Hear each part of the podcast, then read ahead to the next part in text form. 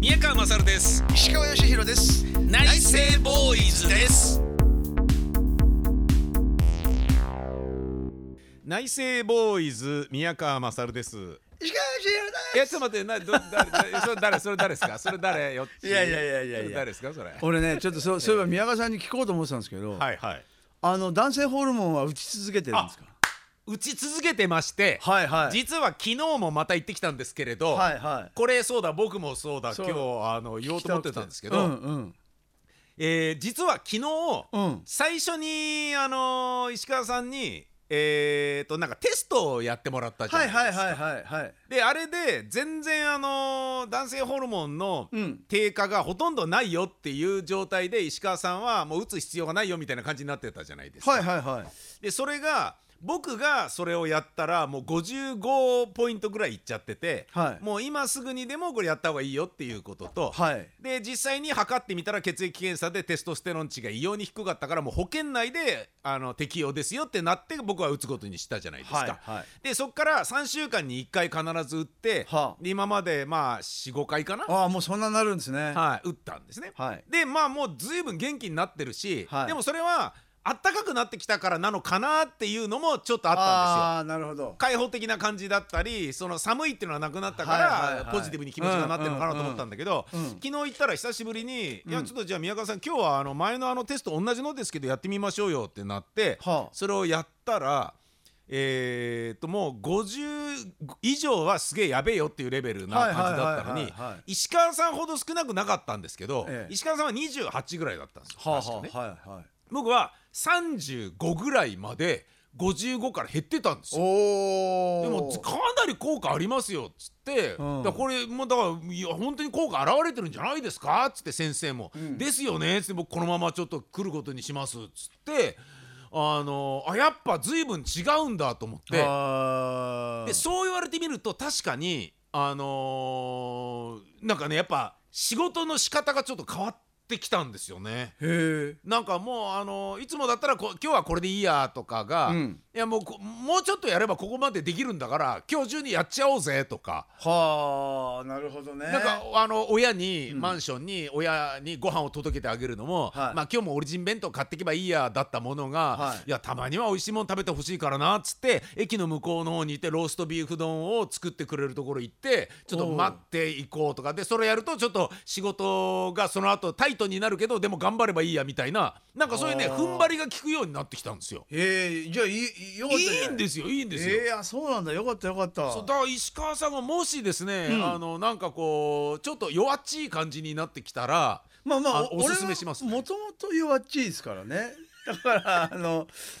あの そうかそうなんですよだからあもうちょっと頑張ってみようとかあはいはいがないからねあもともとってこもとでとすねもとがだからもねそういうのがそうなんですよともとないのかないいやいや僕ねそれがねいまいち疑問なところがあってあのーいや昔はねうん昔はまあだからあのこの間も多分話したと思うんですけど、はいやいあの基本的にはそのえっとまあ根性的なものい、はいはいはいはい根性とか努力とか、はいはいはいと言われがちなものはいはは一通りやっぱやってはいるんですいいよ。やそうだと思いますよ、はいはそうだいと思いますよだけどねあんま面白さを感じないっていうか あのー何言ってんだ俺いたなんか「やったできた!」みたいな、はいはいはいはいはいはいどそれが何なのっていうええやった満たされたものないないですか。満たされてるからねだからそのなんだだろうな。あのー満たされないじゃあじゃあ何を満たしたいのって思った時に、うん。今現在ですよはいはそうだ なあやっぱりだから俺ほんとそういう話になるとさねい。そうですねね。 こうなりますね。毎回そうですよねここうなりますね。うなるんですよ。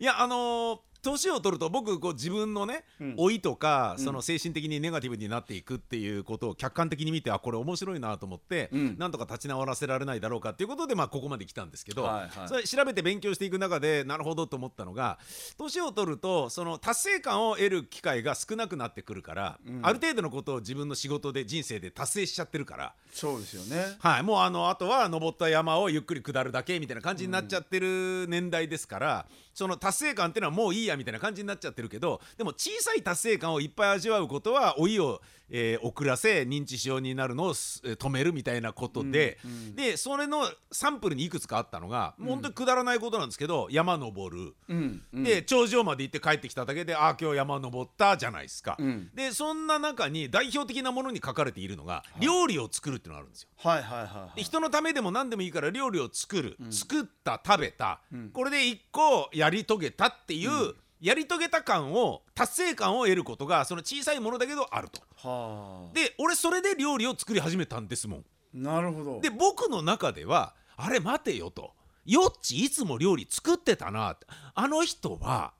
つまり石川さんは自分でその達成感を得た方がいいからっていうことでそれをやってたんじゃなかろうか本能的にそれを求めていたんじゃないかとかいうようなことをちょっと思ってたんですよ。いやあの好きなんですよねそうただ料理が好きうん、であなんとだとはあとやっぱねあのそうやって好きなものをうん楽しんでると、うん必要に迫られていろいろな現象が起きてはいはでいた例えばうちのワンちゃんがさ、はいもうもう全くドッグフードを食べなくて俺すごいもういろんなドッグフード試して、いはいはいはそれでもうなんかあのトップ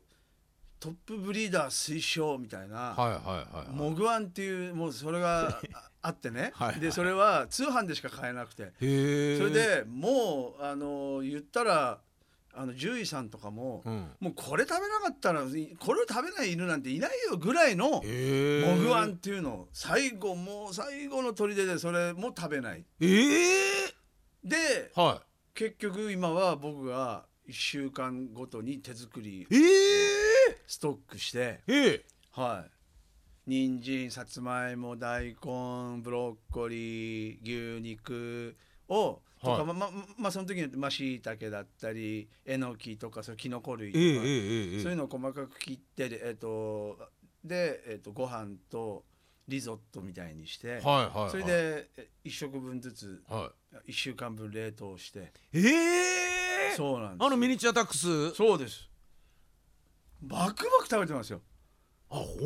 当、はい、もうでもまあ嬉しいですけどねその、まあそうですね食べなくて悩んでそうするとねもうあのペットショップとか行っても、うんそんな飼い主さんが甘いんですよ的なことなんですよ、いいい要は、はいまあそう言われ片付けられがちですね、そうなんですよもう基本的に、はいはいでもうだけどやっぱりワンちゃんだって生き物だから、うんしたらいや本当にあのそういうワンちゃんもいるんですよって人もいて、うんなるほどなるほど、うんでまあいろいろ自分なりに調べてう、んでじゃあもうこれは俺が作るしかねえなと思って、うんで作り始めたら、いえっと、さドッグフードの時は1日1食やっとだったのに、はい今2食食べてまええすそうなんですよだから毎回もうあのワンちゃん用にご飯を作るえそれなんで石川さんはこれなら食うだろうっていうメニューに、えーえー考えが及んだんですかそれ一緒に暮らしてて、あのもうドッグフード食べないから、うんあのうちの家族がああのきゅうりあげたりはいはいはいはいカーってやっぱやっぱそういうの食べるんだ、ああなるほどなるほどうん、同じもの食べたがる、うん、だけどまあもちろんあの塩分もなし糖分もない状態で作もう本当その素材の味だけで作るんですけはどあはあはあはあはあでももうそれでバクバクへー食べるからでそういうのが楽しいからまた作るでしょはあ、はいはいそういうことなんですね別にそう俺があの 勝手にうがちを入れていた小さな達成感とかは何も関係なかったっていうことですね。あいやだからそのそその中にはありますよああはあはあそうかそうか食べてもらって嬉しいってね、嬉しいとああかはあはあだあのえっとうちの奥さんちょっとあのダイエットするんであのもやし料理はをで、まあうちの奥さんもあの働いてますからあはで俺そのもやしレシピあはいはいはい俺結構うん 増えたなへえもやしだけのお好み焼きとかへえであのあの小麦粉とかじゃなくてあの米粉はいはいはいはいこ米粉と卵だけで、はいはいで塩コショウでもやしでもうカリッカリにして周りをはあでソースとマヨネーズと青のりはであ美味しいですよ へえいい旦那ですねいやだだだからそれもあのす作って好きなんですよ、ああなるほどなるほど、うんうん、愛じゃないっていう愛だって言えよ いやいや好きだから作ってもちろん愛もあります はけいど、そうそう、ええそっちが一番ですよ、ええそれはもやしのお稲荷さんとかへえいなり寿司へえまたねシャキシャキしてるしねへえでちゃんと噛むからはあいいんですよほういやあのーそのね、えー、と僕の注射で頑張りに関して、はいはいはい石川義弘はそんなに頑張りがもともとねえからなっていうおっしゃってましたけど、はいその段階でいやそうでもないんだけどなって僕はいつも思い浮かぶことのんいくつかの代表的なことで言うと、うんえーまあ、一番最初に聞いて俺がああなるほどそんなに熱い人だったんだなと思ったのが、はあはああのウォークマン2を、うんえー自分たちのバンドのデモテープを録音してでそれしか聞けないようにしてもうあのアルファで止めちゃって蓋ね蓋を止めちゃって、はいはいでそれをレコード会社のプロデューサーにこれ聞いてくださいっつって渡す、うんうんもうだウォークマンそのものが返ってこないどころかそのウォークマンがそのかせ入中に入ってる石川さんたちのバンドのデモテープしか聞けないようになってるようなものを置いてくるみたいなものってものすごい頑張りじゃないですか。あれはね悔しさだねあのはあの要はあの、まあ、当時のディレクターさんってあ、はいはあのもうほら俺らみたいにカセットテープみんなデビューしたいから送ってくるじゃないいはいはいはいはいそれでそんないっぱい送ってきても全部聞くディレクターなんていないよみたいなこと言われたりするじああゃないですか。なるほどね、まあ、嫌な感じだけど、うんまあ、ある意味ま心理なんでしょうね,、まあしょうがないねしょうがない、うんまあ、あの全部聞いてる人もいるでしょうそれはもちろんはいはいはいはいはいででもやっぱり大半はうんやっぱり、あやっぱ仕事も忙しいわけだからそ,、そうですねそうですねんな全部聞けるわけはないって、はいそれもわかるはいだったら、おなんだこれって思わせるんだった らあカセットて普通にカセットケースにはいはいカセットが入ってるより、はいウォークマンにカセットが入ってて、はいはいはいヘッドホン付きでね そんなの来たらもうこれは聞かざるを得ないだろうっつってそうですね、そうですねでやっぱりあの古いウォークマンだからね、はいはいあの何度も言いますけど、ええオートリバースじゃないんで A 面しか聞けないっていうねはいはいはいはいで B 面のああの1曲目に俺たちの気に入ってるバラード をそれがもう全然デビューにつながらなかったんだけどねもうもう超面白いんです時けど間返せよお前っていうねそうそれでうんそれでメンバーと「やっぱあれだなダメだったなあの B 面が聞けなかったから いやいやそうじゃねえだろ」いやそれですよいやいやいやもうおかしいですよ。おかしいけど、んでもあれは俺は頑張りだと思うんだけどな、ね本当に。あとはねうん。あのー阪神・淡路大震災があった時に「はあはあはあオールナイトニッポンを」はいはい。えージュリーマリーのゆきちゃんがはい録音だったから、ああそうでしたね。録音は流せねえよっていう話になって、はいはいなりましたね。で石川さんが2部の「オールナイト」の生放送をやられていて。あそあそ一の時部は一部だそのった時一部あさそうだでそ2うなんです部がゆきちゃんだそうです2部のゆきちゃんが録音だから流せないやってことになってで石川さん悪いんだけど4時間のうんぶっ通し生放送やってくんない、あの時二部だっけ？どっちでしたっけねいや一部だったかな。一部だったですかねまあまあどもうどっちかですね。まあどっちかですよね、うん。でだけどまああのー彼女はゆきジュニマリのゆきさんは録音でで石川さんは生放送だったんですよね、そうですねで。僕それ作家で入ってて、はい。でその時にその録音のジュリマリの「オールナイト」流せないからうん石川さんちょっと生放送4時間ぶち抜きでやってくれませんかとうん。阪神・淡路大震災の当日ですよね確当か日朝ですよね事務所から電話あって。であれをやったじゃないですか、はいはいはい。あれはあのー頑張ってるとしか言いようがないと僕は思うんですよね頑張ってるよよっちーっていうあれでね あのディレクターのテッシーでさえ、ディレクターのテッシーが「石川君断ってくれ石川君断ってくれ!」って思ってたらやっぱ受けてるっつ ってでテッシー「腹ほれひれはれ」っつって「断って石川石川君断って」っつって。あのあ願ってたよっつって受けたよやっぱりっつって すげえよあの男っていうなんでだろうなすごかまあまあまあ、はいでもあのテッシーも言ってたけどあれで局内のあのーもう石川票はぐわっと上がって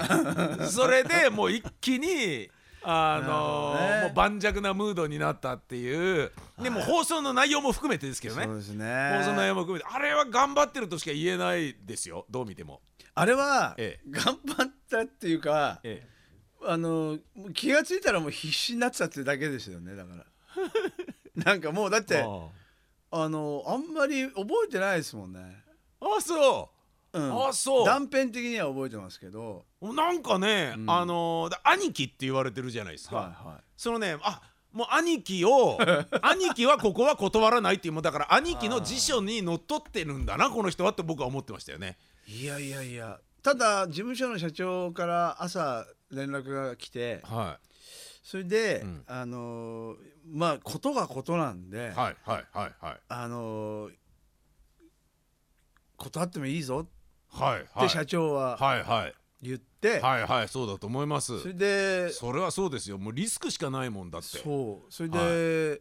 で報道が、まあ、大半になるわけじゃないはでいすか。はいはい臨時ニュースがバンバン入ってくるしねそう。そうそううんだあのだからそのあの番組が始まってからは断片的なんですけど、はいその日の朝の出来事はすごいはっきり覚えてるのは、は朝目覚めて、いうんそれでベッドからそのまま出ないでいつものようにテレビリモコンでピッてつけてはそれでこう横になってテレビがついていはで高速道路が倒れてていはそれでヘリコプターで撮影してて、いはいはいはいそれでなんだこれともうでまあ起きてすぐだったから。はいはいはでい。テレビつけてでぼーっとそのテレビ見ながらお高速道路が倒れてるとかうんあすごいな火災がとか、うんなんだろうこれでおお本当になんか映画のなんかうんワンシーンみたいな感じで、うんそしたらはその阪神・淡路大震災みたいなうんテロップがうんあ右上かなんかに出ててうんでだんだんだんだんなんかえー、と思って、うん。え何何と思って。うんだんだんだんだん意識がはっきりしてうんき始めた時に電話が鳴ったんですうん、おーで電話出たらはいは事務所からで、いはいはいはいでその話になってはいおあーちょっと待ってくださいちょっとあのちょちょっとよよく理解ができてないのではいはいそうですよまず何が起こったかさえもねそうあのー、なんかフィクショナルな映像にしかそう見えないしそれでまあ一応内容でもうももうとにかくあのそれであ違うそれでね俺がもし4時間やらないっていうことになると、はいえーっ、とね、えーっとこれき記憶が間違ってなければ、は僕の番組だけっていうふうにもならなくなるかもしれないとかいろいろあのだからもうオールナイト自体をその日はやらいなくあなあるなるほどなるほどはいはいはいはいではもいはいはいはいやっぱりそのオールナイあの日本放送としては、うんうんオールナイト日本っていうんううん名前うんを、うんうんうん要するにその日う、ん出したいうんんあの消すわけにはいかない、うんうんもうさすが日本放送だなそうそうでそれを言われたんですよ。あーさすがさすがあそうだ LL 今話してて思ったけどそれじゃ断れないよね。ああそうですね。そうですね。 今自分であそうだそういうふうにあったんですよああなるほどね。いやですげえなやっぱオールナイトに対するそうそう熱量がそう日それ本放送は。それで、うんえっ、とまだ会議中で、うん本当はすぐ返事欲しいのは分かってるけど、うんうんうんで社長がじゃあの向こうに連絡してうんちょっと時間、くださいと。うんくださいっつって、うんまあそりゃそうだよな。うんで1時間ぐらい経ってからかな30分1時間ぐらい経って、でうんもじゃあだってで今日の今日じゃないですかそうですね。でそんだけでこの騒ぎで、うんこのだもう大災害じゃないですか、はいはいでこれからどうなっていくのかもまだまだわわかかんないらないし。それでパーソナリティを探すってもう明らかにあのまあそうですね無理筋ですねうん、で余計な労力じゃないですか。はいはいはいはいで一番、まあ、れれ冷静に普通に考えてそのまま僕はその後2時間いれば、うんうんまあことは足りるっていうかその、うんうんうんうんあの、そうですねパーソナルな部分では。であとはもうえっ、とそうですね内容面をどうするか内容面をどうするかとかあとは報道の人たちがもうほとんどうんうんでもみまあねぼあの僕らあれですけど、思った以上に報道の人たちの出入りがすごくうて、んびっくりしたもう、そうそうですそうなんねですよ。そうそそんなことが強あったね。烈でしたねそうだからまああれは頑張りではないんですか追い詰められたんじゃないですか。あそういうことうん多分なるほどね、はい。あー頑張りっていうかそうかうん単純に追い詰められたんだと思いまあすけそどれね、はあの勅使河原さんが言っていた、うん資格は追い詰めたら面白くなるからさ宮川さんもっと石川君を追い詰める企画考えてとかって言って言われてましたからねねえそういうことそうかなんじゃないですかだからなるほどね怠け者ってそういうもんなんです よあの動物の怠け者いるじゃないですかはいはこういう木の上でずーっとはいあいつ危険感じるとすごい早いんですよあそうなんですかパッチャスってあの あそでもう、うん、普段は余計な体力使わないあーぽいですねぽいんですよぽい ぽいんですよ僕はねそうですね自分でうん他人他人とは思えない そうですね、うんだから火事場になるとバカ力からバーンって出すけど、うっんそうそうてことですねそうあの日はもうねまさにだからあそののね必要ない時はうんなるほどなるほどお温存しあてあーそうか、うんそうか俺は頑張るかそっかじゃあ頑張だからテストステロン値がもともとそんなに強く高いわけでもないから減っていくっていうのもこれから感じないよっていうのはじゃああながちそうですそうなのかもしれないですねねだから僕のように老いは感じないまま年を取るのかもしれないですねもしかしたらはあ僕ですかいは多いね、い、うん、僕そうそなんれですよそれによってメンタル面の老いをすごい感じたんですよ、だってほら結局さ老いを感じるっていうことは、うんそれ以上の何か働きや動きがあって、うんうんうんそれで自分のあの過去と今のそのできたことができなくなってたりとか、追い追いつかないっていう追はいいつかないとはかいっていう、あの比較するものがあるわけじゃない、はいはいはいだからその老いをもしかしたら感じんじゃないですか僕僕はほらそういうあの限界までめったにいかな いからだからそうかうんちょっと眠かったら寝ちゃうし、ああなるほどね、うん、だからそういう、そううん、かちょっと眠くなったら寝ちゃうし、うんいいですねそれねうん、だからいいですねそういうことなんじゃないのかなはあれ昔だったらもっともっと早く走れたのにってあはいはいはいはいそういうことそういううこと、ん、でなもあんまそないですかあんま走ったりしないしねえ例えば、うんギターとかはあれなんかこうなんかちょっと運指があのな指の運びがちょっと眠たくなってきたなとか、いやあのね、うんはえっ、と厳密に言うとうんそれはあると思いますあ、はあはあそれであとはあの体感のそのリズム感の、はいはいはいはあのえっといばらつきばらつきっていうかこうテンポあるじゃないですか、はいはいはい例えば同じ120がこうはいはいタはいンタンタンってあるじゃないですか、はいはいはいでおそらく、同じ123C のこの1のジャストの部分はいがはいちょっとアフター気味にはなってる気はしまああなるほどね、すね、うん、若い頃はうんやっぱり、ドンピシャだったうん、よりももしかしたらちょっとツッコミ食い気味なうん食い気味へなーツッコミ気味な感じだからあのー20代の頃ってやっぱりレコーディングしててもすごいテンポを早くし従ってたり自分がねはあだそやっぱ体感のテンポがやっぱりこうすごく前に前に行ってたんじゃないかななるほどどなるほど、でも年とともに、うん、やっぱりこうアフターでアプローチしていく方が気持ちいいしリズムがねへえでそういうあのえ例えばそのアンサンブルも綺麗にまとまってくれるし、はあはあはあはあうん、ででやっぱりほら例えばフォーリズムだったら、うんみんな4人そその時体調ばっちりなわけじゃないじゃないですか、うんうんドラムの人がちょっとなんかリズム変だなと思っても、うんその変だなと思ったらその変なリズムに自分が乗っかることで、うんリズムが安定したりとかするわけああはいはいはいでも若い頃はなんか変だなもっと来てくれよ俺にっていうああはあはあはあこっちだよってなるほどなるほどそうするとやっぱりあのなんかうまいこと混ざらなかったりはあはあはあはあ反発しちゃったりとかするわけですはあはよあはだからなんかギターでもベースでも何でも楽器類あうん全部含めてうんやっぱりそこの一番まとまり感がのパーセンテージが多いところに自分が乗っかっていくとそこがグルーブしてはあはあはあはあはああの例えばレコーディングみたいに一個一個の楽器の音をうんフェーダー上げてうんそれだけ聞いたらうんすごいリズム悪いものもうん混ざったことによってそのズレがなるほどねいいグルーヴになってああまあそれがい今わゆるバンドって言はいはいわれてるはいはいはことなんだと思うんいですもよう理屈じゃないことなん理ですね屈じゃないもうそれはもう理屈ではもうか片付けられないっていうあだからその今話してて思い出したけどその、えっと、ヒューイ・ルース・アンド・ニュースの、はいニュースのメンバーとそのレコーディングした時に、あはいはいあのドラムの、えっと、ビル・ワイマンあじゃあビル・ワイマンじゃなくて、えっと、あれだ ビル・ワイマンは別のだえっと